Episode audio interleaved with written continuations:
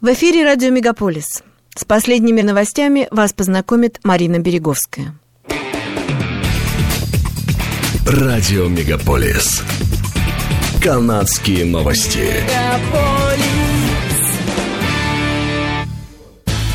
Центральный банк Канады поднял в среду ключевую процентную ставку на 25 базисных пунктов до 5%. Это самая высокая процентная ставка с 2001 года, сообщает издание Global News. ЦБ Канады объяснили свое решение опасениями, что снижение инфляции может остановиться.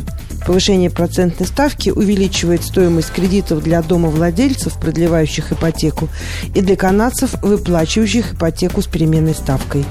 ЦБ Канады ожидает, что уровень инфляции будет находиться в пределах 3% в следующем году и снизится до 2% в середине 2025 года. Опрос компании Maru Household Outlook Index показал, что по сравнению с предыдущим месяцем личное финансовое положение канадцев ухудшилось. Количество потенциальных банкротов увеличилось, так же, как и число людей, для которых пенсионные накопления отошли на второй план. Согласно результатам опроса за июнь, 11% опрошенных рассмотрят возможность объявить себя банкротами в течение следующих двух месяцев.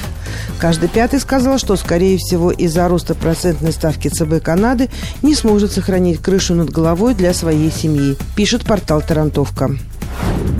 Забастовка в портах западного побережья Канады повлияла на контейнерную перевозку сельскохозяйственных товаров, но не на перевалку зерновых.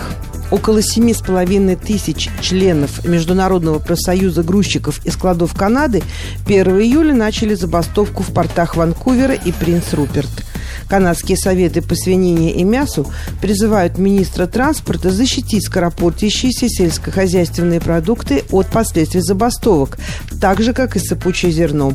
Мы считаем, что прецедент, уже созданный для пшеницы, необходимо распространить на нашу отрасль, заявил в пресс-релизе председатель Канадского совета по свинине Рене Рой.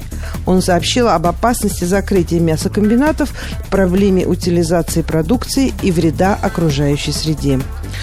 Fertilizer Canada, производитель калийных удобрений, также призывает правительство принять немедленные меры по прекращению забастовки и заставить рабочих вернуться на свои места.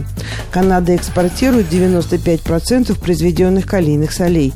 Основная доля этого вывозится через порт Ванкувера. Экспорт калийных удобрений приносит стране 5,5 миллиардов долларов ежегодно, сообщает издание «Деловой Монреаль».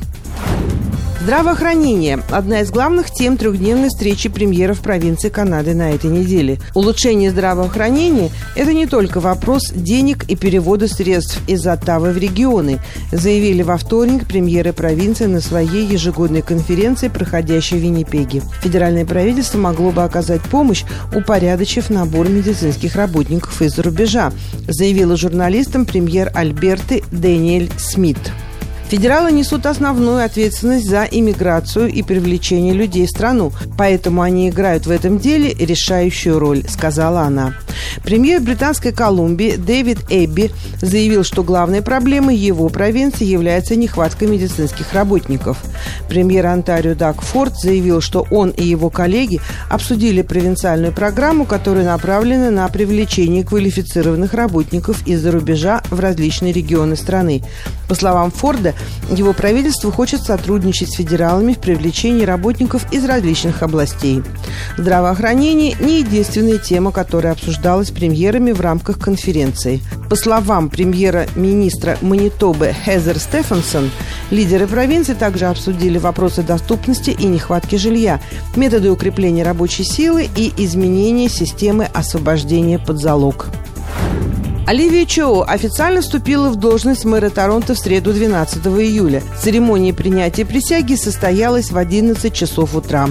66-летняя Оливия Чоу, бывший член парламента от партии НДП, победила на дополнительных выборах в июне. Чоу заменила бывшего мэра Торонто Джона Тори, который ушел в отставку из-за романа сотрудницы своего офиса. Чоу пообещала вернуть местные органы власти в бизнес по строительству социального жилья и потратить миллионы долларов на доступное жилье. Оливия Чо вступила в должность мэра в момент, когда город сталкивается с дефицитом бюджета в размере почти 1 миллиарда долларов. Группа защитников прав налогоплательщиков требует от нового мэра Торонто выдать красную карточку плану города по проведению нескольких матчей чемпионата мира по футболу 2026 года. Канадская федерация налогоплательщиков призывает Оливию Чоу отменить выделение более 100 миллионов долларов на проведение от 5 до 8 игр во время 30-дневного турнира.